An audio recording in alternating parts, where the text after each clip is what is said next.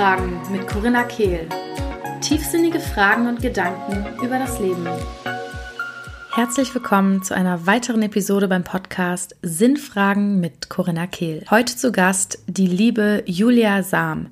Vielleicht kennt ihr sie unter dem Begriff Scheincoaching. Sie ist Life Coach, Podcasterin, Autorin, Heilpraktikerin für Psychotherapie und professionelle Sportlerin im Wakeboard-Bereich. Vielleicht kennt ihr auch schon ihren Podcast Lifestyle Schlank. Und was ich so schön finde an ihrer Herangehensweise ist natürlich, dass es nicht darum geht, die perfekte Diät zu entwickeln, sondern vielmehr Life Coaching statt Diät ist so ihr Motto. Heute im Gespräch hat sich auch herauskristallisiert, wo ihr jetzt gleich so richtig schön reintauchen dürft, dass sie dem alle Ehre macht. Also es geht wirklich nicht darum, jemandem etwas aufzuzwängen, sondern in allem, was wir besprochen haben, kam ganz klar raus, wie sehr sie nur eine Begleiterin ist für jede Frau, für jeden Mann, mit dem sie arbeitet, um die Person in sich zu dem Ziel zu bringen und viel mehr in sich zu arbeiten, als jetzt nur an äußeren Sachen, aber natürlich auch das Thema Gewohnheiten. Wie bauen wir neue Gewohnheiten auf?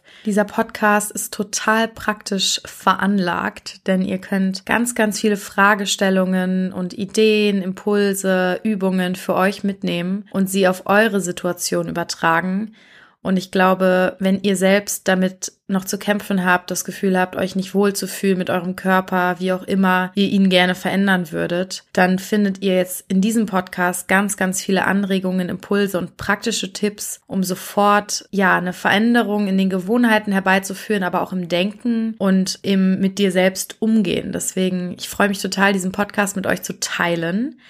Wenn übrigens von euch noch welche aus Köln sind, dann freue ich mich vielleicht noch die ein oder andere von euch oder den ein oder anderen, nicht nur für Frauen, am 13.11. kommenden Mittwoch jetzt beim Vollmond Circle bei der Vollmondzeremonie in Köln zu sehen um 18.30 Uhr. Ich verlinke natürlich alles in den Show Notes und freue mich sehr, noch einige von euch dort zu sehen. Und jetzt lasst uns wundervoll tief in dieses Gespräch eintauchen. Hallo, liebe Julia. Danke, dass du dir die Zeit nimmst, mit mir zu sprechen heute. Ja, hallo Corinna. Ich freue mich mega. Vielen, vielen Dank für die Einladung. Ich freue mich total auf die Themen, die wir heute eintauchen werden, weil das Thema Essen zum Beispiel auch bei mir schon immer ein großes Thema war und ich glaube, dass es bei mir auch noch nicht komplett gelöst ist. Deswegen hoffe ich, dass ich vielleicht auch für mich persönlich ein paar Sachen mitnehmen kann heute. Ähm, ja, jeder hat ja, glaube ich, so seine Lebensthemen und es ist schon spannend, wie das Thema Körper und Körperliebe, Selbstliebe, wie das auch so in den Fokus gerutscht ist in dieser Gesellschaft in den letzten Jahren ähm, und vor allem so in dieser Selbstliebe, Spiritualitäts-, Persönlichkeitsentwicklungs-Community. Wahrscheinlich ist es gar nicht so sehr gesellschaftsbezogen. Ich denke das nur, weil ich in dieser Bubble lebe. ja, deswegen freue ich mich total, dass wir da drauf nochmal ein bisschen genauer eingehen, auch weil gerade das Thema bei meinen Mentoring-Frauen ganz oft Thema ist. Und ja, ich glaube einfach, dass wir uns da total schön austauschen können heute. Das hoffe ich auch, oder das glaube ich auch. ähm, vielleicht magst du mal zu Beginn so ein bisschen erzählen, wie es überhaupt dazu kam, dass du angefangen hast, über dieses Thema zu berichten.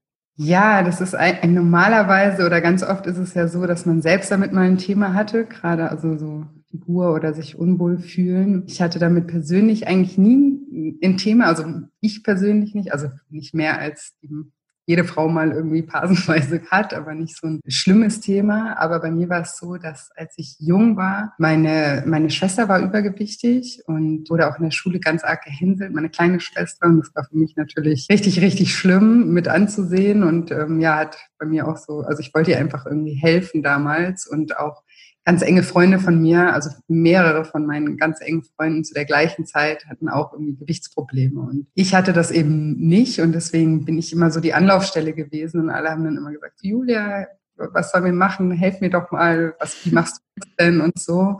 Und damals, also das, da war ich 14, 15 oder so, da habe ich das halt immer versucht, irgendwie mit diesem Disziplin-Button irgendwie ähm, zu lösen. Habe dann halt immer gemeint, ja, dann reiß dich doch mal zusammen, ess halt mal weniger, mach halt mal ein bisschen mehr Sport und dann läuft das.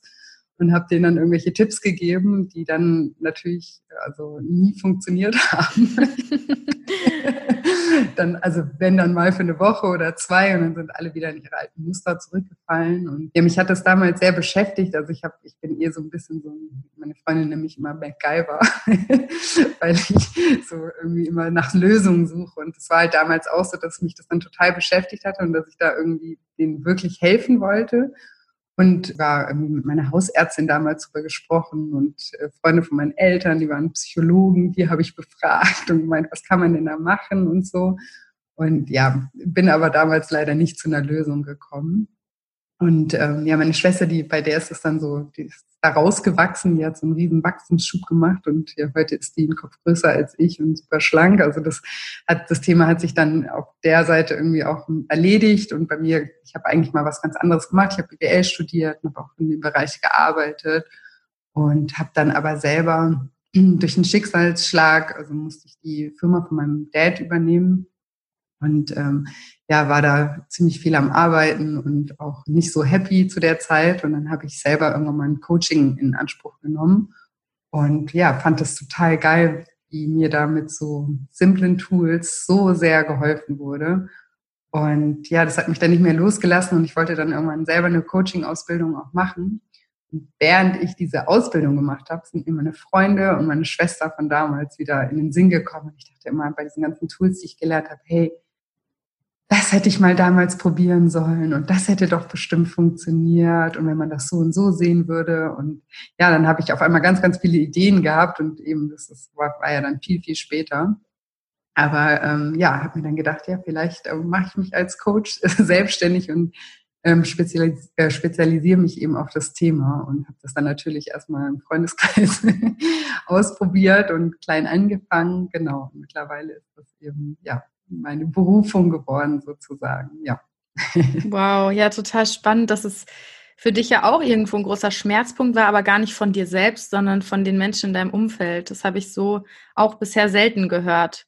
Aber ich glaube vor allem, ja, dass uns die Schmerzpunkte immer dahin bringen, wo wir dann im Endeffekt landen. Also ganz oft eben sind diese Herausforderungen ja so in unserem Leben und dann so 20 Jahre später merken wir, ah, okay, deswegen war das da. Und bei dir war es halt genau. das Umfeld, was dich, ähm, ja, was dir vielleicht Leid zugefügt hat, dass, dass du da unbedingt was verändern wolltest. Ja, also gerade meine Schwester, die ist äh, acht Jahre jünger als ich und das ist halt so meine, meine Babyschwester. das äh, ja, hat mir damals schon sehr wehgetan, aber wie gesagt, das hat sich ja Gott sei Dank auch alles ähm, ja, zum Guten gewendet, auch da. Und ja, wäre das nicht gewesen, dann hätte ich vielleicht jetzt, hört sich immer so blöd an, wenn man das über sich selber sagt, aber vielen Menschen nicht helfen können, so auf die Art und Weise. Und deswegen hatte das natürlich auch ähm, am Ende wieder was Gutes. Ja, du bist ja auch Sportlerin, ne? Ja. Du hast gerade schon erzählt, Wakeboarden. Seit wann machst du das? Ähm, noch gar nicht so lange, beziehungsweise ich habe relativ spät damit angefangen. Ich ähm, bin jetzt 35 und ich habe mit 27 erst angefangen. Also seit ja, krass. Das ist wirklich ja für eine Sportlerkarriere in Anführungsstrichen ähm, ziemlich spät, das stimmt. Ja, ja, mega spät. Aber es ist auch nie zu spät. Das sage ich auch immer. Also ich bin so froh, dass ich diesen Sport irgendwie für mich ähm, entdeckt habe. Und ähm, ja, und das ist eben auch jetzt, ich fahre Wettkämpfe, also ich fahre Deutsche Meisterschaften mit, ich fahre Europameisterschaften mit und alles und das ist trotzdem noch möglich gewesen. Und ja, viele denken ja auch dass äh, gerade auch bei Sportarten oder wenn man sich dann neu orientieren will oder so, ach, jetzt brauche ich auch nicht mehr anfangen oder bin ich zu alt für oder so. Ähm, ja, das, Wahnsinn. Das war, Hut ab dafür, Hut ab auf jeden Fall. Ja, ich habe ähm, mich nur gerade gefragt, als du meintest, dass du früher mal gesagt hast, ja, sei doch mal Diszipliner, disziplinierter und reiß dich zusammen, dachte ich so, kommt das wohl aus diesem Sportler-Mindset heraus? Oder vielleicht hattest du das Mindset, bevor du mit dem Sport begann, begonnen hast und deswegen hat es auch mit 27 noch so gut geklappt. ja, vielleicht. ja, das stimmt. Nee, ich war tatsächlich irgendwie, also ne, ich glaube, ich glaube, wir sind alle diszipliniert. Ne? Es kommt halt immer nur darauf an, in, in, in was. So, also ich, jeden Tag äh, müssen wir irgendwie zeigen, dass wir diszipliniert sind, wenn wir zur Arbeit gehen, wenn wir unsere Wäsche machen, wenn wir irgendwie die Wohnung staubsaugen müssen oder sowas Sachen, auf die wir halt keine Lust haben. Ne? Das ist ja, sind wir ja alle nur in unterschiedlichen Bereichen eben. Und ähm, ja, bei mir eben mit so Sachen, mit Sport oder auch ja, Ernährung, ich würde jetzt nicht mehr sagen, dass das unbedingt Disziplin ist, aber war ich eigentlich schon immer echt diszipliniert in Anführungsstrichen. Also ich bin besonders diszipliniert, wenn es darum geht, jeden Tag Netflix und gutes Essen in mein Leben zu integrieren. ich glaube, da fühlen sich gerade ein paar Leute, die zuhören, angesprochen. Was für ein Sternzeichen bist du?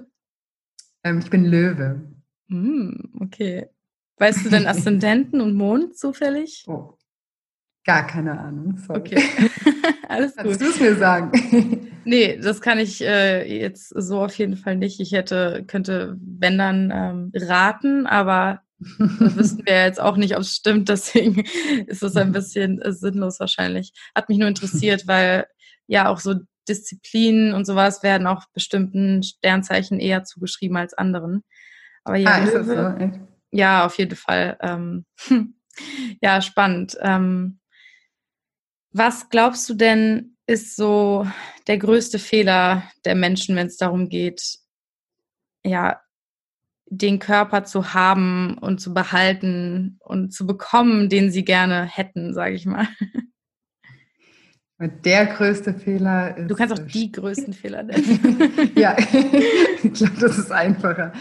Ja, also es fängt mal damit an, dass also Diäten zum einen einfach nicht dafür gemacht sind, dass man irgendwie, dass sie funktionieren auf Dauer. Also klar, die, kurzfristig kann das mal funktionieren, aber dieses Denken sozusagen, ich mache jetzt mal was für einen gewissen Zeitraum und danach mache ich alles wieder so wie vorher, das ist halt einfach eigentlich auch total logisch zum Scheitern verurteilt. Ne? Weil wenn du jetzt sagst, okay, ich mache jetzt fünf das und das, dann nehme ich fünf Kilo ab und danach mache ich alles wieder so wie vorher, dann ist ja auch klar, dass man irgendwann wieder an dem Punkt ankommt, wo man vor den fünf Wochen war, weil man hat ja nichts, man hat ja nichts verändert. Also das ist auf jeden Fall ein großer Fehler, dass man eben das, dass man sich da nicht bereit ist, irgendwie generell mit auseinanderzusetzen. Dann, was eben auch ein großer Fehler ist, oder was heißt Fehler, ne, was, was total schade ist, ist, dass Menschen so den Glauben an sich verlieren. Und das ist eigentlich das Allerwichtigste, weil es ist halt so, dass man eben, weil es viele Konzepte gibt, die einfach eben nicht funktionieren und uns wird aber jeden Tag irgendwie suggeriert in den Medien, mach das, mach dies, mach das. Also man macht sich ja auch total crazy mit diesen ganzen, man weiß ja immer nicht, oh, jetzt muss ich das machen, oh scheiße, Kohlenhydrate, jetzt, die sind jetzt total böse und fünf Wochen später erzählt dir jemand, nee, du musst nur High Carb, Low Fat und dann machen alle das und also es ist ja auch wirklich schwierig, da irgendwie so ein, ja, sich davon abzuschotten und irgendwie sich davon nicht beeinflussen zu lassen. Wenn du dann halt eben viele Sachen machst, die halt anscheinend für alle Menschen funktionieren, nur für einen selber nicht und dann immer wieder scheiterst, verlierst du halt irgendwann den Glauben an dich selbst und an deine Fähigkeit und dann entstehen halt so falsche Glaubenssätze wie, keine Ahnung, ich, ich bin halt so, ich kann dagegen nicht tun, ich bin undiszipliniert, ich äh, ich bin vielleicht genetisch so bedingt oder ich, äh, mein Stoffwechsel ist jetzt kaputt durch die ganzen Diäten oder halt solche Mythen auch, die dann auch eine Rolle spielen und die dann dazu führen, dass es halt so diesen generellen Glaubenssatz gibt, ich kann das nicht. Und da, wenn man da mal angekommen ist, dann ist es, dann beweist man sich ja auch immer wieder, dass das irgendwie stimmt, ne? Weil das machen wir eben mit Glaubenssätzen. Wir beweisen uns immer wieder, dass wir damit recht haben, ne? Unterbewusst nicht. Das machen wir natürlich nicht bewusst, sondern unterbewusst. Und das ist, wenn ich jetzt so auf all meine Klienten schaue, mit denen ich jemals gearbeitet habe, das ist so der Knackpunkt, dass wenn die wieder an sich glauben und wenn die wieder auch die Verantwortung für ihr, ihr Verhalten äh, zurück, äh, wie sagt man, zurücknehmen, nee, zurückbekommen oder, mhm. oder Verantwortung übernehmen, so. Ja. Verhalten und ihnen klar wird, dass sie es in der Hand haben und dass sie das ja können, dass sie vielleicht bisher nicht die richtige Methode angewandt haben oder sich nicht richtig damit auseinandergesetzt haben. Wenn sie an dem Punkt angekommen sind, wo sie wieder an sich glauben, dann ähm, ist es ganz automatisch so, dass sie auch die richtigen Schritte wieder gehen und auch auf dem Weg bleiben, weil das ist ja auch ein, eben das Ding, dass es dann immer alles ganz schnell gehen muss. Sagt das genau, das ist auch noch ein Fehler. Ich muss ganz schnell jetzt fünf abnehmen und wenn es nicht klappt, dann bin ich irgendwie ein Versager und dann kann ich es nicht und dann mache ich einfach genauso weiter wie bisher und gebe halt irgendwie auf. Ne? Und ich weiß gar nicht, wie viele ich jetzt genannt habe, aber so auf jeden Fall ein paar. Ja. Von Fehlern, die mir, die mir auffallen oder wo ich eben auch ansetze in meiner Arbeit.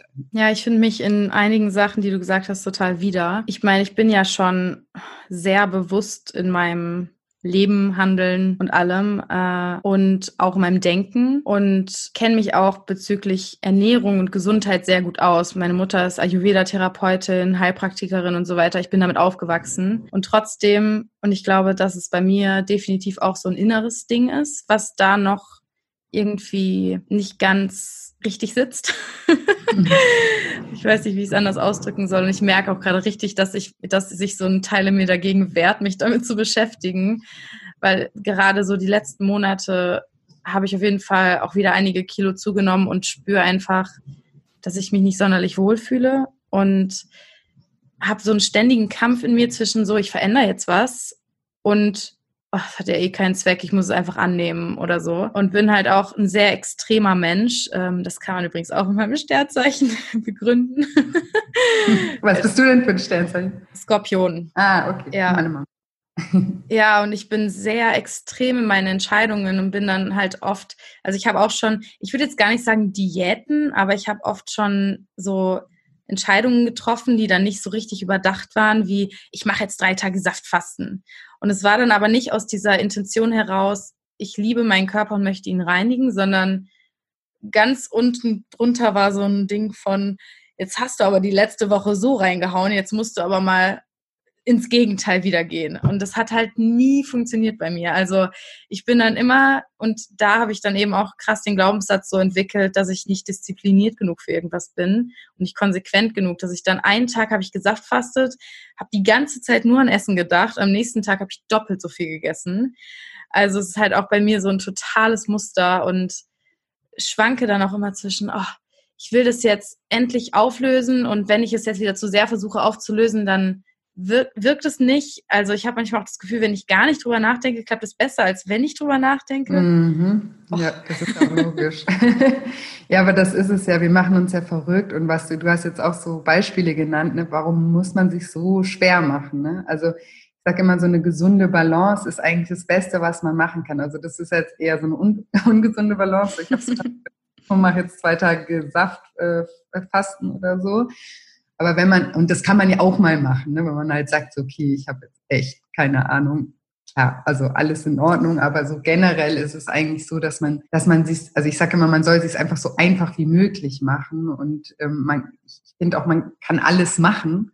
Also man kann auch Schokolade essen und man kann auch ein Weinchen trinken und man kann auch das, ne, wenn alles in Maßen ist nicht ungesund. Wenn du, wenn du es nicht übertreibst in irgendeinem Sinne, dann brauchst du auch nicht dich verrückt machen, ob jetzt das gesund ist, das ungesund ist oder was jetzt das Superfood ist oder was nicht. Also ich finde, das ist, wir haben so in unserer Gesellschaft gerade so diesen extremen Hype, dass irgendwie alles so, alle haben so extreme Meinungen über Ernährung und das, wie gesagt, dann rennen alle dahin und sagen, okay, jetzt wir dürfen nur noch das essen, das ist jetzt super angesagt und irgendwie ein paar Monate später kommt dann raus, oh Gott, war doch total falsch. dann rennen alle wieder in die andere Richtung.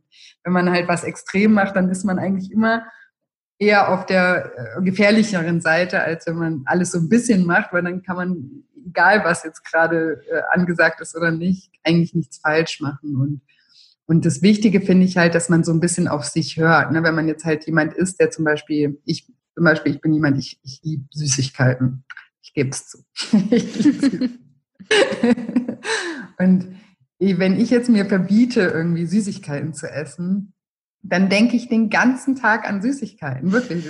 Ich nur so, oh Gott, und ja, und ich sehe die dann überall, ne? ich filter die dann auch überall raus, ich sehe dann jeden an mir vorbeilaufen, der irgendwie was Süßes isst oder jede Werbung fällt mir auf, weil ich halt irgendwie voll darauf fokussiert bin, dass ich das ja jetzt nicht darf.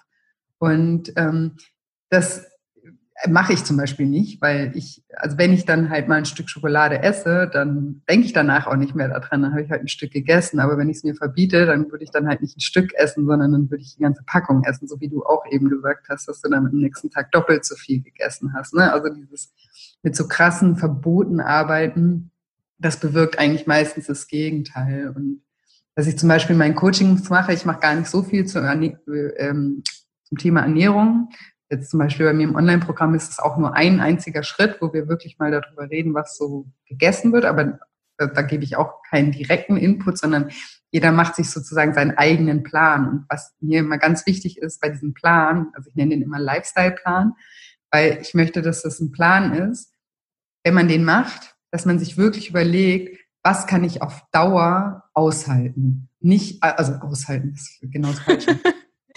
was kann ich auf Dauer leben sozusagen und, und muss es nicht, nicht aushalten, sondern wie kann ich meinen Tag irgendwie planen, so dass mir eigentlich nichts fehlt, dass ich von allem, was mir jetzt persönlich wichtig ist, genug habe und vielleicht auf andere Sachen, die mir gar nicht selber so wichtig sind, verzichten. Weil viele Sachen machen wir auch einfach nur aus Angewohnheit. Ich kenne zum Beispiel, also es ist nur ein Beispiel, viele Leute, die haben morgens gar keinen Hunger. Mhm. Aber die irgendwie halt morgens, weil sie halt gelernt haben, ja, man ohne was zu essen sollte man nicht aus dem Haus gehen oder so. Gerade noch so von der älteren Generation oder sowas. Da ist es dann undenkbar, irgendwie ohne Frühstück. Ne? Und dann, wenn ich dir dann frage, hast du morgens den Hunger? Ja, nee, eigentlich nicht. Ne? Und dann hast du aber schon irgendwie was gegessen, was du vielleicht gar nicht so gebraucht hast und quälst dich dann aber und willst dann nicht den Nachtisch essen oder äh, isst dann abends äh, keine Kohlenhydrate oder sowas, was dir total schwer fällt. Und das meine ich einfach, dass jeder mal so auf sich selber schaut und wirklich was, was einem selber leicht fällt was einem schwerfällt und dann mal eher da anzufangen, die Sachen, die einem leicht fallen, wegzumachen, anstatt die, die einem total schwer fallen, nur weil sie anscheinend eben ungesund sind oder weil es eben alle so machen oder so. Und dass man da so wirklich mal in sich geht und sich selber analysiert und wie man auch drauf ist und sich dann eben, wie ich gesagt habe, so, so einfach wie möglich einfach macht. Eine Sache, ergänzend dazu, die mir total geholfen hat, zum Beispiel, wenn jetzt noch Leute zuhören und sich denken, boah, ja, ich bin diese Person, die die Süßigkeiten so sehr liebt. Was mir mhm. ähm, total den Süßhunger nimmt, ist, wenn ich etwas oder generell kann man das auf alles, glaube ich, beziehen, etwas hinzufüge zu meiner Ernährung von dem, was ich eigentlich möchte, wie zum Beispiel, wenn ich jetzt immer Bock habe auf Schokolade und süß, dann einfach mal zu meiner Ernährung zum Beispiel einen Bananen, Dattel, Kakao-Smoothie oder Karob-Smoothie hinzufügen, was halt gesünder ist als ähm, Schokolade oder wirklich Zuckersüßigkeiten, weil es einfach nur natürliche Zutaten hat. Und mal zu schauen, ob man immer noch jeden Abend eine Tafel Schokolade essen muss oder ob vielleicht dadurch schon ähm, ein Teil davon auch sich einfach verflüchtigt. Ne? Ja, auf jeden Fall, klar, Alternativen eben. Ich sage auch, man, man muss halt kreativ sein. Ne? Man kann man das so, was ich vorhin meinte, mit, muss sein eigener kleiner MacGyver sein, der sich eben auch solche Sachen dann halt auch mal überlegt und dann auch, auch halt manchmal einfach ein bisschen Zeit und auch Fokus und sich damit auseinanderzusetzen. Und dann ist es eigentlich äh, alles gar nicht so, so schwer, wie man immer denkt. Ne? Ich finde schön, dass du das genau so sagst, dass man selbst kreativ werden muss, weil viele Leute suchen ja eben nach der Lösung im Außen aber zu sagen, du bist verantwortlich für deine Ernährung, für dein Leben und du darfst auch kreativ werden. Es gibt ja auch wieder viel mehr Eigenmacht demjenigen, der das gerade macht. Total. Und das ist, ist, das ist total, also das, was ich mein, was ich in meinen Coachings den Menschen rüberbringen will, dass sie sich ja von nichts mehr abhängig machen, sondern was ich ihnen eigentlich beibringen will, ist eben dieses, dieses Mindset, dass man eben auch in den verschiedensten Situationen immer eine Lösung für sich findet, wie man da, da jetzt irgendwie mit umgeht und nicht irgendwie ein, und das meine ich auch mit diesen Diäten, funktionieren vielleicht für den einen, aber für den anderen wieder nicht oder die funktioniert für den einen. Ich, ich sage gar nicht, dass irgend, ich sage immer, was hilft, das hilft, das ist egal was. Aber wir müssen halt selber immer wissen, ob, also wir, ne, wir, wir dürfen uns halt nicht verurteilen, wenn wir jetzt sagen, okay, alle machen jetzt gerade Intervallfassen oder so, jetzt mal als Beispiel, und ich kann das aber nicht. Und dann denkt man, ich kann nicht abnehmen oder so. Mm. Ne? Das mhm. ist halt der Blödsinn. Nur weil du jetzt irgendwie die Methode nicht für dich funktioniert, heißt es ja nicht, dass du nicht, dass du nicht abnehmen kannst. Und deswegen sei immer kreativ und schau auf dich und finde eine Lösung für dich selbst und brainstorme da und schreib auf und überleg. Und das ist, ja, das ist zum Beispiel in diesem Schritt, was ich eben meinte, mit dem Lifestyle-Plan machen. Da, da geht es nur um Brainstorm und wirklich mal nachzudenken und sich damit auch auseinanderzusetzen und immer Lösungen zu finden. Wie würdest mhm. du vielleicht jetzt vorgehen, um überhaupt so ein bisschen die Knackpunkte, woran es scheitert bisher, herauszufinden? Wenn ich jetzt ähm, zum Beispiel in meinem Buch oder auch in meinem Online-Programm, das sind zehn Schritte. Und ähm, im ersten Schritt schauen wir immer erstmal, was so dahinter liegt. Essen ist ganz oft eine Kompensation für, für Emotionen. Ne? Also es ist eigentlich ganz oft ein Ventil. es muss nicht bei jedem so sein, aber es ist ganz, ganz oft so, dass Essen nicht, dass, dass wir nicht nur essen, weil wir jetzt irgendwie, äh, weil die Schokolade so gut schmeckt, sondern dass wir eben auch äh, essen, weil wir in der, in der Kindheit so schon konditioniert wurden oder es eben so Strategien beigebracht äh, oder uns selber beigebracht haben und gemerkt haben, okay, immer wenn ich alleine bin und dann Schokolade esse, dann geht es mir ein bisschen besser, dann fühle ich mich ein bisschen weniger alleine oder wenn ich traurig bin oder wenn mir langweilig ist, dann ist Essen immer da für mich oder sowas. Und solche Sachen, die verankern sich ja einfach. Oder auch im positiven Sinne. Ne? Wir werden ja auch oft belohnt mit Essen. Vielleicht sagen dann die mhm. Eltern, wenn man was besonders toll gemacht hat, dann heißt es auch hier, kriegst du eine Schokolade oder so.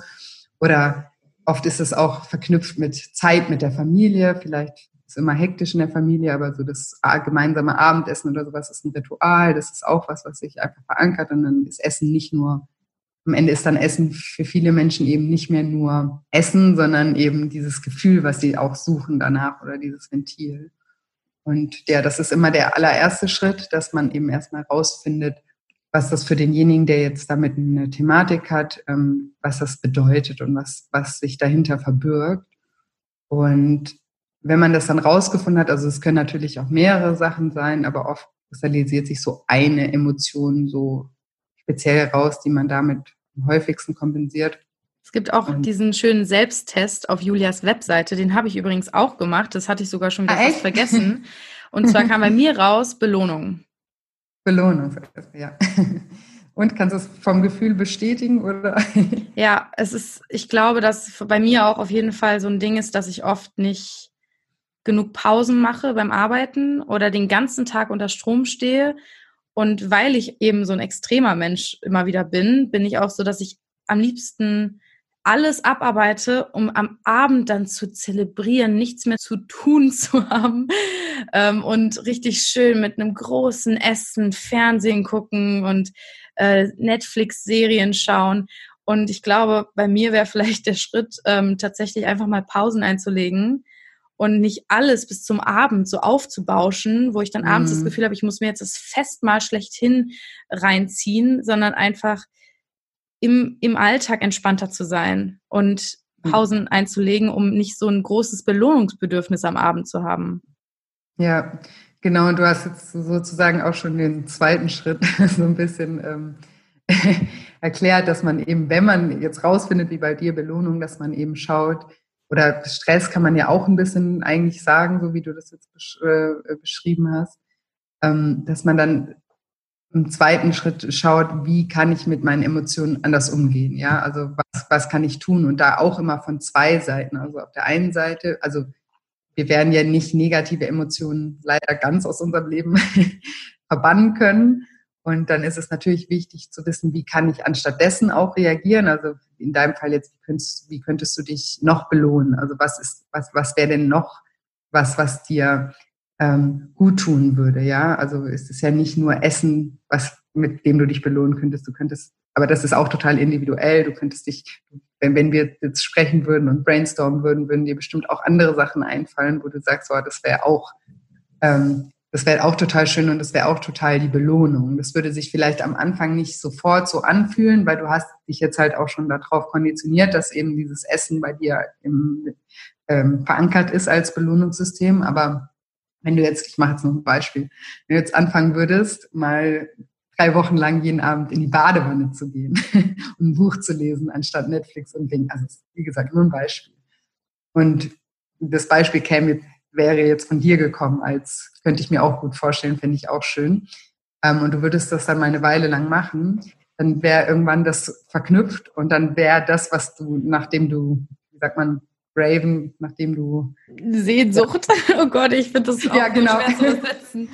Gelüste. Ja, ja, nachdem du ja auf was du Lust hast während des Tages oder wo du dich drauf schon freust ähm, während dem Tag, wäre dann auf einmal die Badewanne und nicht mehr Netflix. Ne? Also so können wir uns ja umprogrammieren, eigentlich auch gar nicht so schwer. Manchmal stellen wir uns das viel, viel schwerer vor, als es ist, weil wir halt irgendwie nicht da aus unserer Komfortzone raus wollen und nicht, gar nicht erstmal bereit sind, überhaupt auszuprobieren. Ne?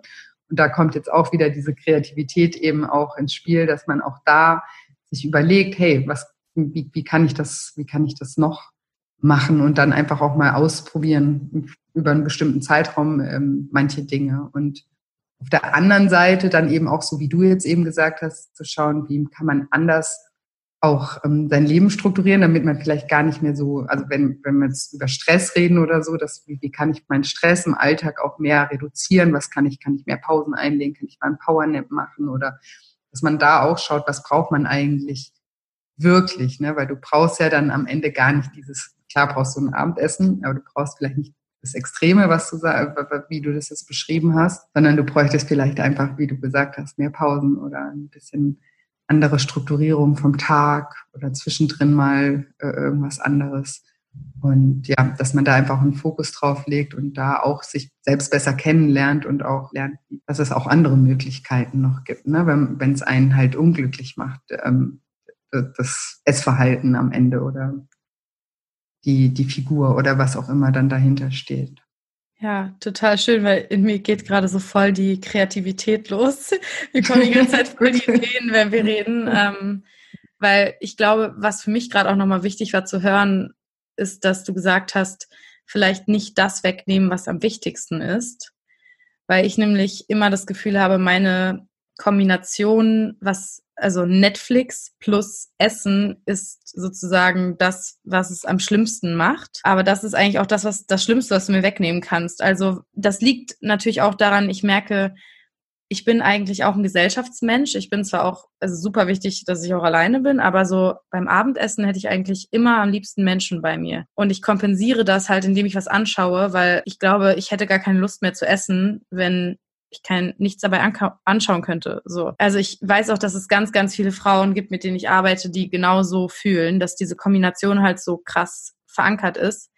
Aber was ich gerade gedacht habe, was eben eine Möglichkeit zum Beispiel wäre, anstatt mir das direkt zu entreißen wäre, also das hatte ich eh schon öfter gedacht, was anderes anzuschauen als diese Serien, die einen so in den Band ziehen, sondern vielleicht ein YouTube-Video oder ein Podcast oder vielleicht fünf Minuten vorm Essen mich hinsetzen, meditieren, atmen, um wenigstens in meiner Mitte zu sein, wenn ich dann was anschaue und dabei esse.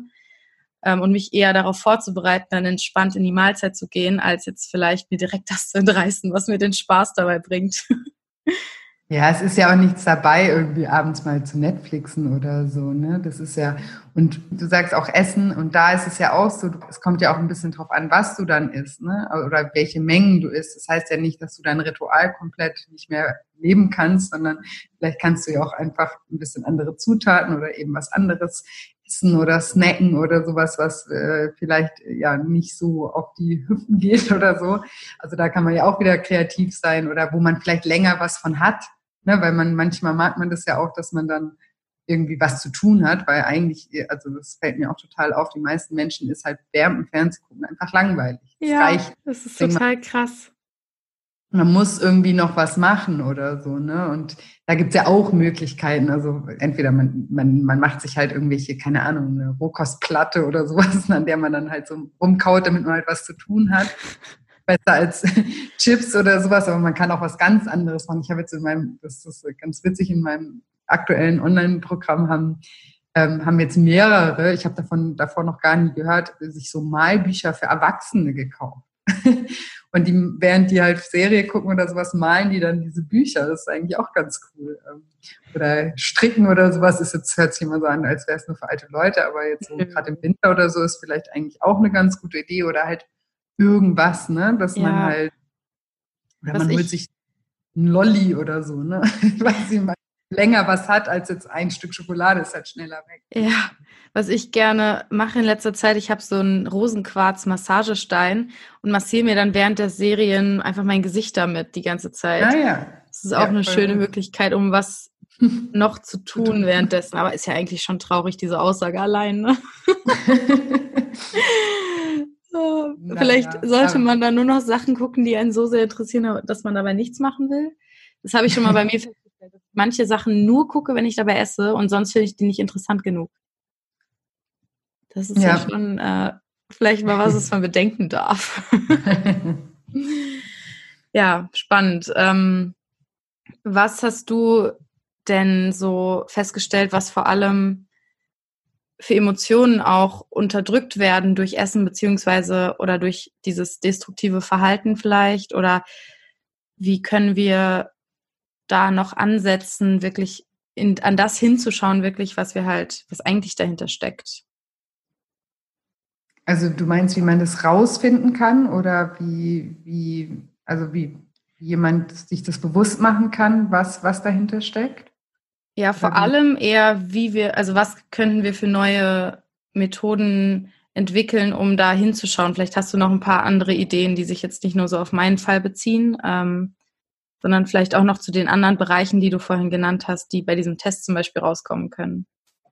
Ach so, das sind ja alles nur Ideen, also es ist ja alles nur Brainstorming. Also ich finde es total wichtig, dass das jemand für sich selber rausfindet, ne? Weil wie du ja jetzt ja auch gesagt hast, bei dir ist jetzt Netflix und das. Also ich finde es immer ganz schwer, weil klar kann ich jetzt sagen, wenn du ein Stressesser bist, ähm, mach Yoga, meditiere oder mach Sport oder ne, so diese Standardsachen. Aber das will ich eigentlich gar nicht. Also das ist, das soll nur zum Brainstorm anregen. Ich, weil vielleicht bist du jemand, weil schau, wenn du mich fragen würdest, wenn ich sag ähm, Stressabbau, dann würde ich sofort sagen, mach Sport, weil ich funktioniere halt so. Für mich funktioniert das halt. Aber wenn ich das jetzt jemand anderem sage, der würde denken, oh, wenn ich nur Sport höre, dann habe ich zehnmal so viel Stress wie davor, ja. Also deswegen, wir sind so unterschiedlich und es gibt nicht diese eine Lösung. Da kann ich auch wieder nur sagen, wir müssen selber kreativ werden und am besten, also das kann ich als Tipp geben, dass man sich mal hinsetzt und überlegt, also im ersten Schritt mal überhaupt rausfinden, was, was steckt hinter der Emotion. Da können Sie natürlich den Test machen, was du gerade gesagt hast, aber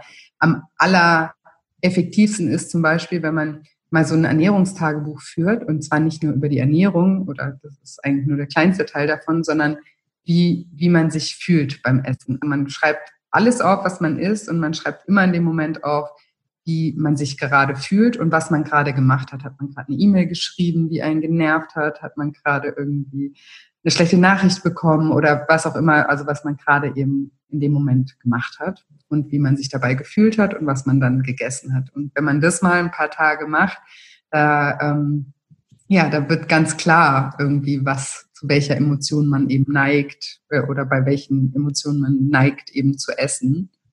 Und wenn man dann da so ein Muster rauskristallisiert und dann sagt, okay, ich sehe echt, ich bin echt ein Stressesser oder so, dass man sich dann wirklich mal hinsetzt und auf sich selber hört und überlegt, was kann ich noch machen? Was könnte mir persönlich noch helfen, meinen Stress abzubauen auf der einen Seite? Was sind das für Möglichkeiten? Wie gesagt, ich sage jetzt Sport, du würdest sagen Netflix.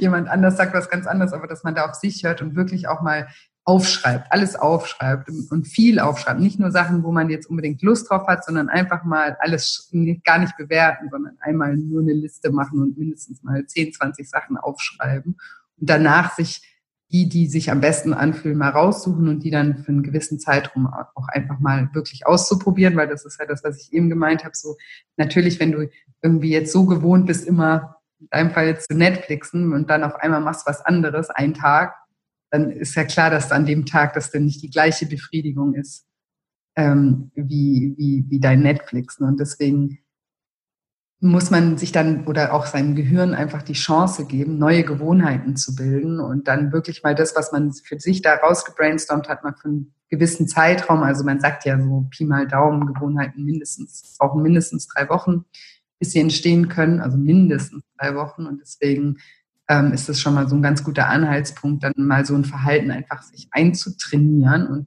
zu schauen, was passiert. Und ähm, man wird manchmal erstaunt sein, weil manchmal dauert es auch wirklich nicht lange, bis man sich da umgewöhnt. Ich, und alles am Anfang fühlt sich komisch an. Also ich mache da auch immer gerne dieses Beispiel. Ich weiß nicht, ob du das vielleicht auch kennst, aber zu Hause, ne, weil in der Familie hat man ja so einen Platz am Tisch zum Beispiel.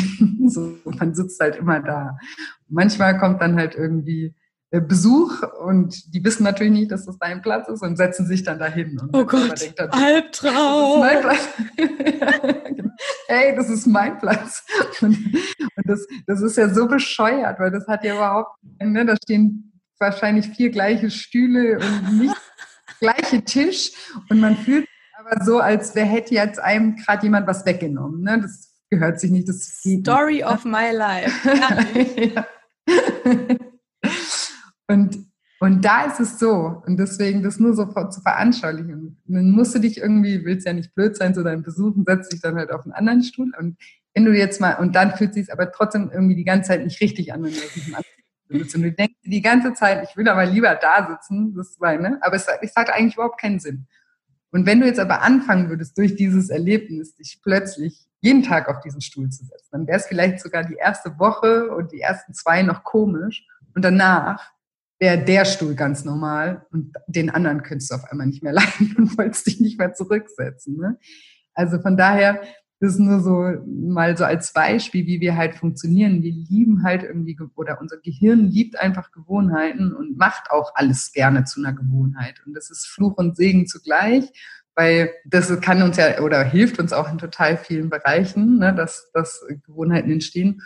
Und ähm, ja, auf, also auf der anderen Seite ist es halt bei äh, destruktiven Gewohnheiten nicht so toll, aber es ist halt auch immer möglich, dass man Gewohnheiten wieder verändert. Ne? Man muss halt nur einmal sozusagen durch diese ungemütliche, durch diesen ungemütlichen Prozess gehen und einem sich, sich eine Chance geben, einfach neue Gewohnheiten zu schaffen. Und dann ist das auf jeden Fall auch möglich und ähm, ja auch langfristig und auch ohne großen Aufwand mehr, ne? weil das ist ja auch so, wenn du dann eine Gewohnheit hast, dann machst du die ja gerne, dann ist es ja nicht jeden Tag oh, total der Zwang oder so oder, oder ja, total anstrengend, sondern Gewohnheiten zeichnen sich ja dadurch aus, dass sie so auf Autopilot laufen. Ne? Und wenn du dir jetzt ein neues Essverhalten oder auch ein neues Verhalten für, für dein, um mit deinen Emotionen umzugehen und so weiter, wenn du dir das angewöhnst, dann ist es ja auch kein Big Deal mehr, sondern dann ist das ja ganz normal für ja, total.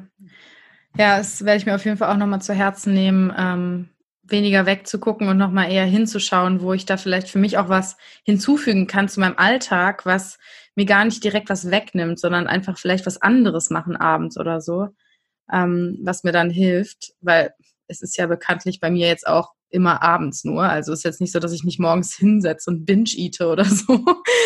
ähm, ja, es ist, ist echt ein super, super spannendes Thema einfach. Ich glaube, so viele Leute haben damit zu tun, aber auch einfach, weil wir immer weiter von uns selbst uns irgendwie entfernen und dadurch uns gar nicht mehr spüren und dann wundern wir uns, dass wir unseren Körper auch nicht mehr als unseren eigenen so richtig wahrnehmen. Ja, Total. Und dann kommt halt auch noch dieses, also es, was ich eben auch oft noch merke, ist, dass man so einen Konflikt hat, ne? Weil man, und das äh, finde ich auch nochmal ganz wichtig auch zu sagen, dass es halt nicht darum geht, irgendwie jetzt schlank zu sein oder dem Idealbild zu entsprechen oder sowas. Überhaupt kein bisschen, sondern es geht darum, dass man sich selber wohlfühlt. Und ich denke schon, dass der Körper eben nicht dafür gemacht ist, jetzt übergewichtig zu sein, also wirklich übergewichtig zu sein, und auch nicht dafür gemacht ist, total abgemagert zu sein. Ne? Beides nicht. Aber wir, wir haben alle so ein Gewicht, womit wir uns wohlfühlen und das ist dann auch eigentlich das Gewicht, was richtig für uns ist. Und wenn wir uns nicht wohlfühlen, dann sollten, dann fühlen wir uns nicht nur nicht wohl, weil wir nicht dem Idealbild entsprechen, sondern wir fühlen uns einfach auch körperlich nicht wohl. Und oft ist halt in uns noch so ein Rebell, weil wir halt wissen, dass halt, keine Ahnung, uns überall suggeriert wird, dass wir alle aussehen sollen wie irgendwelche Topmodels ähm, der dann sagt, so, nee, ich bin auch gut genug, wenn ich halt übergewichtig bin. Was ja auch stimmt, weil, aber dein, dein Gewicht hat ja nichts mit deinem Wert als Person zu tun. Und das ist halt so, so wichtig, sich auch immer wieder vor Augen zu führen, dass es einfach nicht, nicht das Gleiche ist. Ja, also du, du bist immer wertvoll. Das, das hat das sind zwei verschiedene Paar Schuhe, zwei verschiedene Paar Schubladen. Das hat gar nichts miteinander zu tun und das auch nochmal zu trennen, weil das ist halt auch oft so eine Trotzreaktion. Ne? Dann denkt man sich, ja, nee, nee, ich nehme jetzt nicht ab. Warum? Nur ich bin auch so in Ordnung. Das Was ja auch nur Ego ist in dem Moment, wenn man aus so einem Trotz heraus das sagt oder fühlt, ne? Egal was man sagt, das Fühlen ist ja viel wichtiger. Super, super wichtiger Punkt, den du nennst. Das ist, glaube ich, auch ein Grund, warum wir so oft unsere Körper sich dahin entwickeln, wo wir sie nicht haben wollen, dass wir sie so sehr, vor allem als Frauen, mit unserem Wert verknüpfen. Weil wir als Frauen auch immer, es, es muss noch nicht mal böse gemeint sein, es müssen noch nicht mal negative Kommentare in, de, in Anführungsstrichen sein. Es kann auch sein, dass man einfach immer Komplimente bekommt, wenn man schön angezogen ist. Und schon friert sich ins Gehirn ein, dass schön angezogen gleich viel Liebe bedeutet. Mhm, und das genau. zu trennen, also da gebe ich dir zu 100 Prozent recht, ist unglaublich wichtig, genau wie wir uns von diesem Gedanken trennen dürfen, dass wir sind, was wir leisten. Genau das Gleiche irgendwie. Und ähm, all, all das macht uns irgendwo kaputt und ungesund einfach, wenn wir da hinter was hin, hereifern. Ne? Und total wichtig auch, dass mit diesem sich wohlfühlen, finde ich ganz wichtig zu sagen, dass das ist ja auch so dein Weg, eben den Weg eher nach innen vorzunehmen als jetzt nach außen, weil ich habe auch schon ganz viele Freundinnen erlebt, die viel zu, ich meine, das ist ja Essstörung, ähm, ist ja das beste Beispiel dafür. Ich kenne so viele Frauen, die essgestört waren oder sind und immer noch und viel zu dünn sind mittlerweile und immer noch denken, sie wären zu fett. Also die sehen auch gar nicht die Realität im Spiegel, die sehen nur, was sie sehen wollen oder wollen in Anführungsstrichen. Und zum Beispiel das gleiche Beispiel, ich habe eine Bekannte, hatte eine Brust-OP und wollte die unbedingt kleiner machen lassen und war am ersten Tag super happy mit dem Ergebnis. Und danach hat sie plötzlich ihre Brüste wieder so gesehen, wie sie vorher waren. Also sie hat nicht die Veränderung gesehen. Sie musste sich wirklich die Fotos angucken, um zu sehen, dass sie jetzt anders aussehen. Weil ja, um zu fühlen, nicht nur um zu sehen. Sie hat sich halt nicht, ich verstehe manchmal gar nicht, warum, warum man das nicht begreift, ne? dass halt eben Glück nicht von außen kommt. Das ist auch so platt, wie sich das anhört, aber das, das ist einfach so und das ist so logisch eigentlich auch. Also wir, sehr, ich, ich erlebe das ja auch oft, dann wollen Menschen unbedingt abnehmen, weil sie das Glück, also weil sie denken, wenn ich dann endlich mhm. abgenommen, dann bin ich glücklich, dann mache ich das und das. Ne? Und dann, wenn sie dann zum Beispiel eine Crash-Diät machen und dann schnell abnehmen, sich aber sonst überhaupt nicht verändert haben, nicht an ihrem Selbstwert gearbeitet haben, nicht an ihrer Selbstliebe gearbeitet haben, nicht an ihren Glaubenssätzen gearbeitet haben und so weiter, dann sind sie auf einmal dünn. Und haben aber genau die gleichen Baustellen wie vorher. Die fühlen sich immer noch nicht selbstbewusst, die mögen sich immer noch nicht selber. Ähm, die, also die blockieren sich in ganz vielen Dingen immer noch und deswegen hat sich ja nichts geändert. Ne? Das ist ja, das ist ja eigentlich komplett äh, logisch, aber ja, manchmal, ja, oder in vielen Fällen ist es dann manchmal doch nicht so logisch. Und das ist genau das, was du auch gerade sagst. Ne? Denn, äh, dann war das nicht das Problem, waren nicht die Brüste, sondern ja, was ganz voll. anderes war eigentlich das Problem. Und da würde ich immer jedem raten, einfach nach innen zu schauen und das Glück von innen heraus zu suchen und nicht, nicht abhängig zu machen von irgendwas und auch das Leben immer zu leben und nicht irgendwie auf später zu verschieben, ähm, wenn man dann irgendwas hat, ne? weil das wird nicht passieren, weil das wirst du auch immer haben. Ne? Dann, wenn du dann dünn bist, dann musst du noch das und das machen oder dann musst du noch das und das leisten. Das ist dann so ein Teufelskreis. Ne? Heute leben wir und Heute sollten wir schon alle die Dinge machen, die wir machen wollen, egal wie wir aussehen, weil wenn wir auch, das ist auch was, wenn wir happy sind, dann fällt uns ja auch alles viel leichter. Also wenn du glücklich bist und irgendwie zum Beispiel abnehmen möchtest, dann fällt dir das viel leichter, als wenn du gerade in einer totalen Krise bist. Ja, also das, das kommt ja noch dazu und deswegen sollte man eigentlich immer schon das, das Leben, was man leben möchte, unabhängig davon, was man, was man noch verbessern möchte oder was. Es spricht ja auch nichts dagegen, dass man immer sich noch ein bisschen mehr optimiert und Sachen verbessert, aber deswegen ist heute trotzdem auch schon alles gut und man kann ja. heute trotzdem schon alles machen. Ja, ich glaube, es ist auch so, also es ist so von den Medien auch beeinflusst und von der ganzen Werbung, die uns umgibt, weil uns ja immer suggeriert wird, dass wir glücklich sind, wenn wir das haben, wenn wir da sind und so weiter. Und ich glaube, dass es richtig in unseren Gehirnen verankert ist und wir deswegen eben Bewusstsein reinbringen müssen, um das wieder zu lösen, diese Verankerung auch. Ja. Ich habe vorhin Vorhin habe ich so ein Video auf deiner Webseite angeschaut. Ich weiß nicht genau, auf was sich das bezogen hat, ob das das Online-Programm ist. Auf jeden Fall hast du, ähm, haben da Frauen auch so ein bisschen über die Arbeit mit dir gesprochen. Ich weiß nicht, äh, vielleicht kannst du uns sagen, was das genau ist, oder war das ein allgemeines Video? Das sind, sind ja, also wo so vier Mädels, das war von einem Workshop, ja genau, von einem Workshop, den ich gemacht habe. Ja, genau.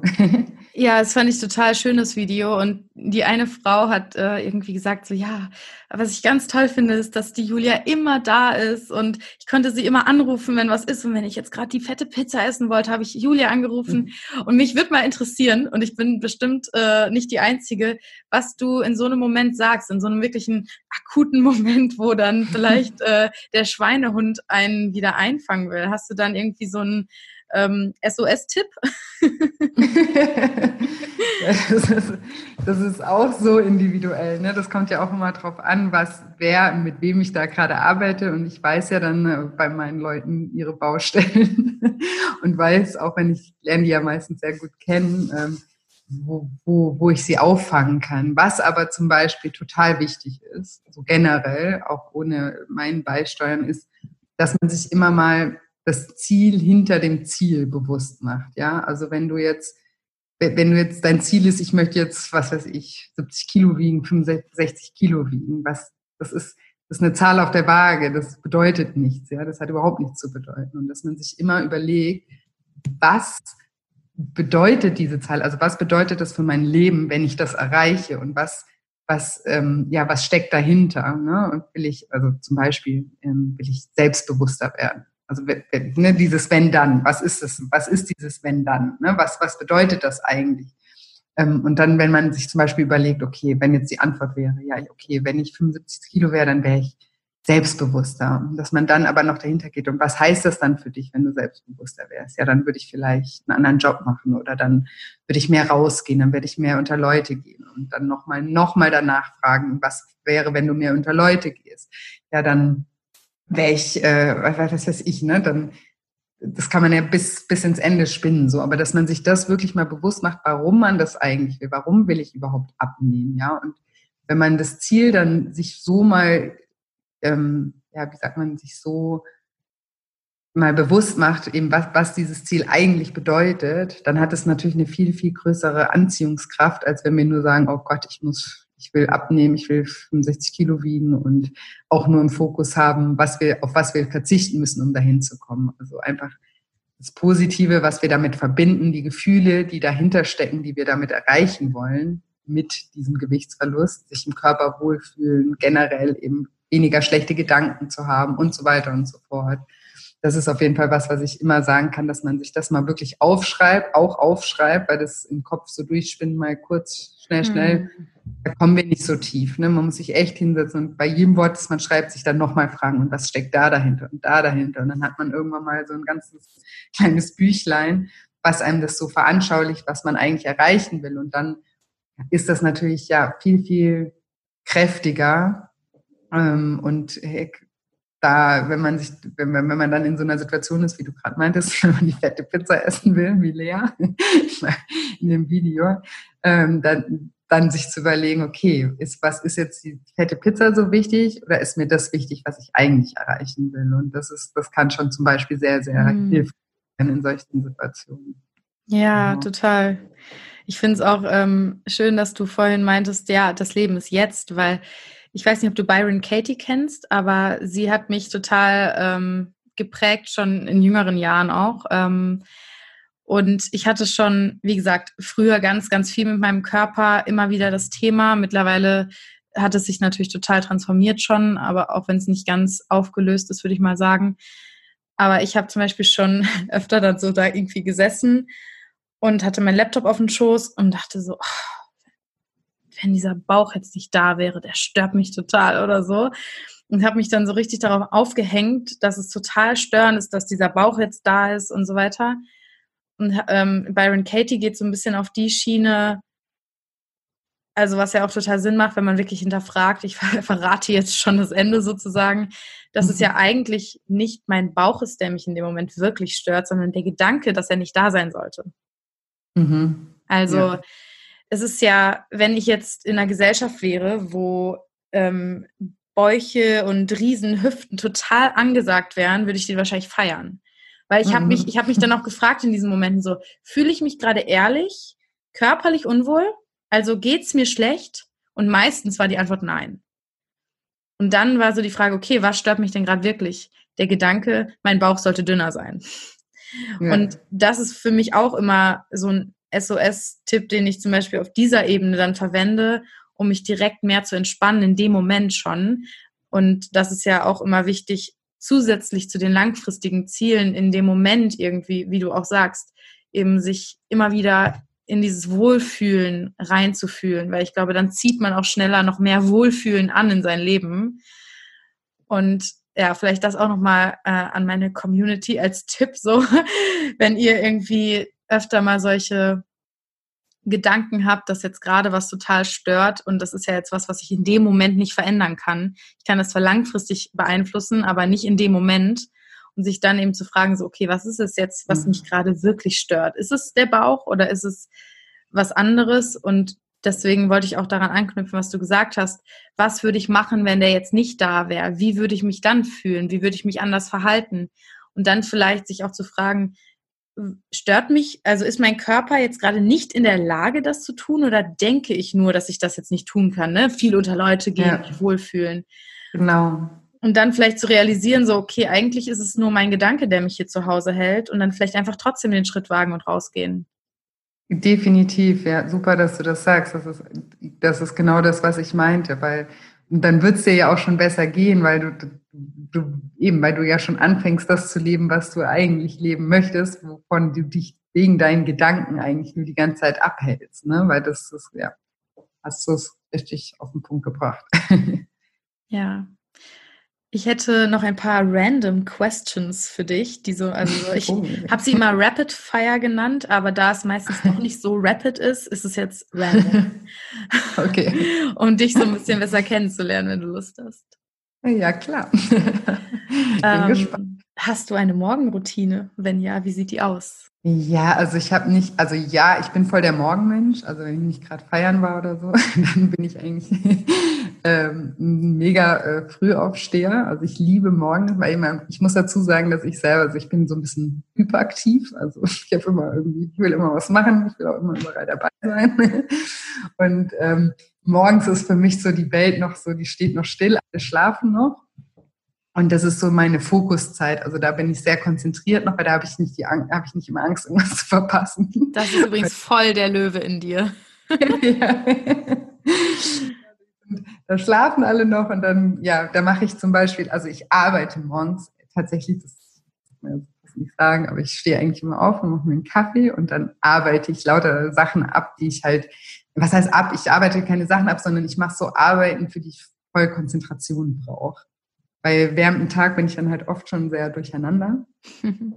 also eben viel Input und dann eben aufgewühlt und so. Und morgens bin ich eben sehr fokussiert und gerade sowas zum Beispiel wie Schreiben ähm, mache ich super gerne morgens. Also alles, was ich texte sozusagen, das, das mache ich immer morgens. Kaffee und dann ähm, ja, schreiben. Wann stehst du auf? Ja, ich stehe so unterschiedlich. Also jetzt gerade immer so um halb sieben also ich stelle mir auch immer einen Wecker, muss ich auch noch dazu sagen, weil ich will diesen Morgen verpassen. Ich denke ich denk mir ehrlich gesagt halt auch voll oft so, ja, okay, wenn ich jetzt um elf oder um zwölf schlafen gehe, dann reicht es aus. Das weiß ich auch, weil ich bin jemand, wenn ich mich überschlafe, dann geht es mir eigentlich genauso schlecht, wie wenn ich unterschlafen bin.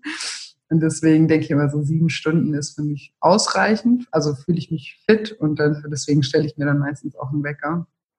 Und ja, starte mit Arbeit in den Tag. das ist auch eine Morgenroutine. genau.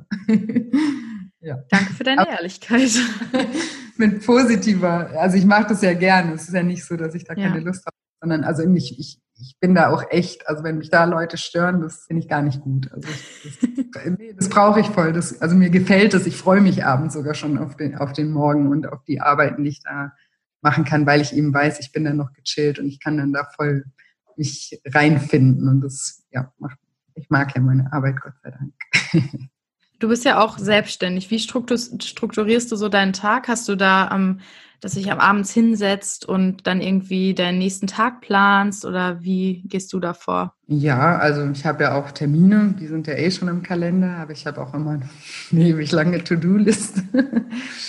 Und die, also ich, also ich finde To-Do-Listen total wichtig irgendwie. Die, also, weil ich bin auch jemand, der sehr vergesslich ist, würde ich jetzt mal sagen, weil das ist halt auch immer sehr viel unterschiedliche Sachen und deswegen brauche ich das als Sicherheit einfach, dass ich Sachen nicht vergesse, irgendwie diese Liste zu haben und mich an der lang zu hangeln und tut auch gut dann da mal was durchzustreichen, dann weiß man auch irgendwie, okay, habe auch was geschafft und ja, so strukturiere ich eigentlich den Tag, dass ich da einfach immer aufschreibe, was eben zu tun ist und das dann auch, je nachdem, wie dringlich das dann ist, halt auch ab, abarbeite. Gibt es eine Tätigkeit, beziehungsweise bei welcher Tätigkeit vergisst du die Zeit? Und ich glaube, ich weiß schon, was es ist. Hier gibt es mehrere Sachen, also Wakeboarden natürlich.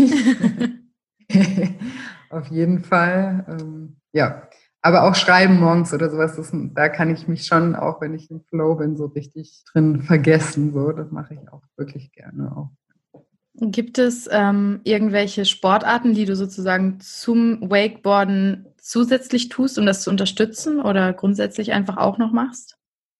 Mm, ja, also ich bin generell, würde ich jetzt sagen, eher so ein sportlicher Typ. habe auch schon vorm Wakeboarden immer viel Sport gemacht. Ich muss mich auch immer bewegen. Also ich, ich kann zum Beispiel nicht jeden Tag Wakeboard fahren, weil das geht halt körperlich. Ich kriege auch mal so einen Tennisarm und so. Also wenn ich könnte, ich würde jeden Tag fünf Stunden fahren, aber das geht, geht leider äh, körperlich nicht. Ich muss mich einfach immer bewegen. Also wenn ich zum Beispiel den ganzen Tag zu Hause sitze und arbeite, dann fällt mir die Decke auf den Kopf und kann mich nicht mehr konzentrieren. Und ich gehe manchmal auch einfach nur eine Runde raus spazieren oder ähm, jetzt bin ich ja hier gerade äh, im warmen Land, dann gehe ich schwimmen oder so oder solche Dinge. Und ähm, ich habe irgendwann mal wegen dem Wakeboarden eigentlich angefangen mit Yoga, weil ich so ungelenkig geworden bin, weil ich so einen krassen Muskelzuwachs hatte und mich auch eine Fun-Sportart ähm, nicht gedehnt, nicht aufgewärmt, immer irgendwie aufs Wasser und so am Anfang. Und da bin ich auch ziemlich unbeweglich geworden. Und dadurch bin ich irgendwie auf Yoga gekommen. Und ich dachte immer, das wäre gar nichts für mich, weil ich eher so ein Action-Typ bin. und ähm, finde aber Yoga auch total toll. Also es gefällt mir richtig, richtig gut. Und das mache ich ganz oft eben auch nach dem Wakeboard, um mich nochmal zu dehnen und runterzukommen und runterzufahren. Das ist so eine Ergänzung sozusagen. Die ich, da musst du zum Hot Yoga vielleicht gehen, wenn du ja, Hardcore. Ja, nee, das Nee, Hardcore bin ich gar nicht. Eher so, dass es halt so ja, spannend sein muss. so. und, und, und eher, ja, wie, wie sagt man, vielleicht eher ja, laut oder actionreich so. Aber ich finde, ich war echt, hätte ich nie, also ich mache das jetzt schon lange, fast ja, sieben, sieben Jahre oder so mit, mit Yoga. Und ich ähm, hätte nie gedacht, oder auch hätten wahrscheinlich auch meine Freundin nicht gedacht, dass ich das so toll finde. Ich finde das echt richtig, richtig toll, Yoga. Also, Was machst du, Vinyasa oder? Also alles. Was dir halt unter die, unter die Gabel ja. kommt. Bin, genau.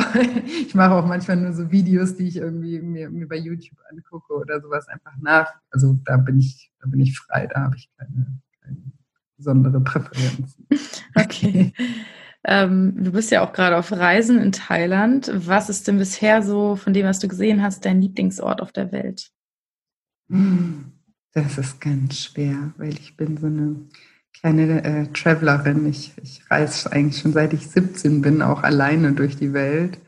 Und ähm, ja, habe auch schon echt, muss ich sagen, ziemlich viel gesehen. Also ich habe ähm, mit äh, ja, 19 war das dann nach der Schule auch ein Jahr eine Weltreise gemacht und ähm, solche, solche Sachen. Und deswegen ist, ich finde da auch so, die Welt ist so unterschiedlich und alles hat so mega positive Seiten aber auch negativ, also oder Seiten, die mir dann wieder nicht so gefallen an Ländern, ist total schwer.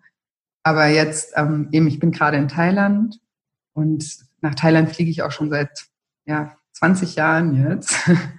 Und ich liebe dieses Land, weil ich, ja, ich liebe die Kultur hier, ich liebe das Essen hier. Ich, ich fühle mich hier einfach total ähm, zu Hause. Und ja, also würde ich sagen, Thailand ist auf jeden Fall einer meiner Favorites. Und ähm, ich komme selber vom Bodensee. und das ist äh, auch eine sehr, sehr schöne Ecke auf der Welt. Das wusste ich auch lange gar nicht so zu schätzen. Und ich bin vor drei Jahren wieder nach Hause in meine alte Heimat gezogen. Und seitdem ich wieder da wohne, denke ich mir echt, wie konnte ich überhaupt mal irgendwo anders wohnen, weil es auch wirklich eine schöne, schöne Ecke ist. Wow, ja, Bodensee ähm, ist wirklich eine schöne Ecke.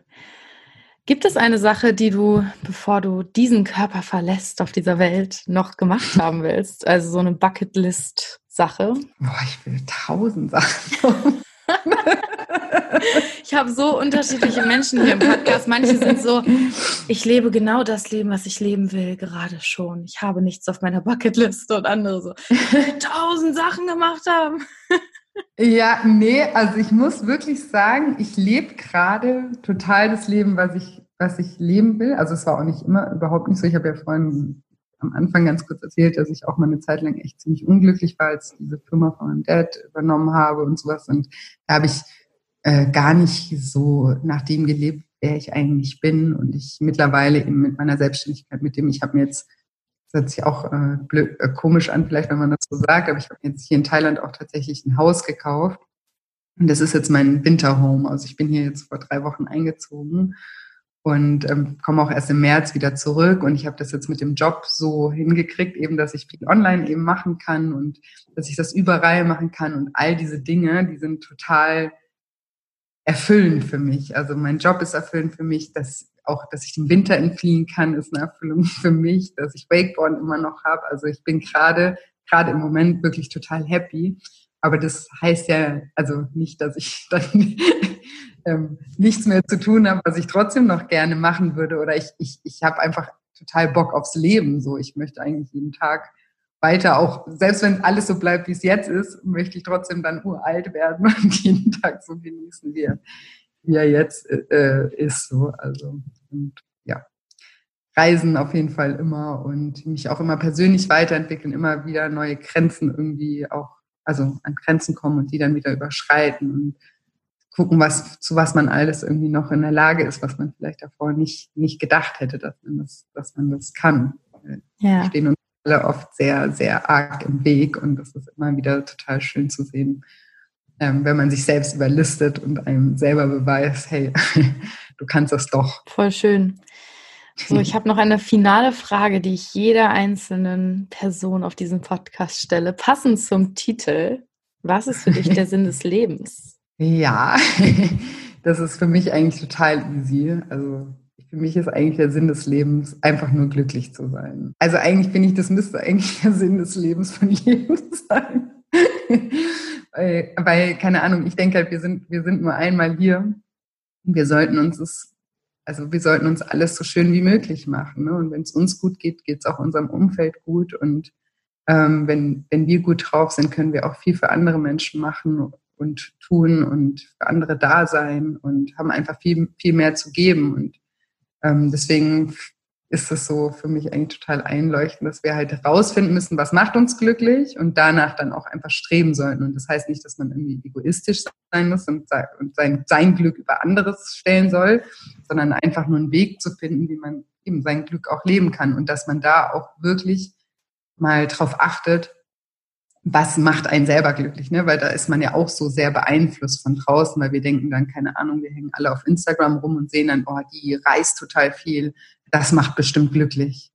Aber vielleicht macht dich Reisen gar nicht glücklich. Ne? Vielleicht bist du jemand, du bist total gerne zu Hause und findest es da total schön und Reisen würde dich überfordern oder kennst du dir, ich muss immer an meine kleine Schwester denken, weil ich bin so ein ich bin eben so ein Reisekind und meine Mutter auch eher und meine kleine Schwester, die war immer so, oh nee, ich will da nicht mit, ist mir zu heiß da oder so.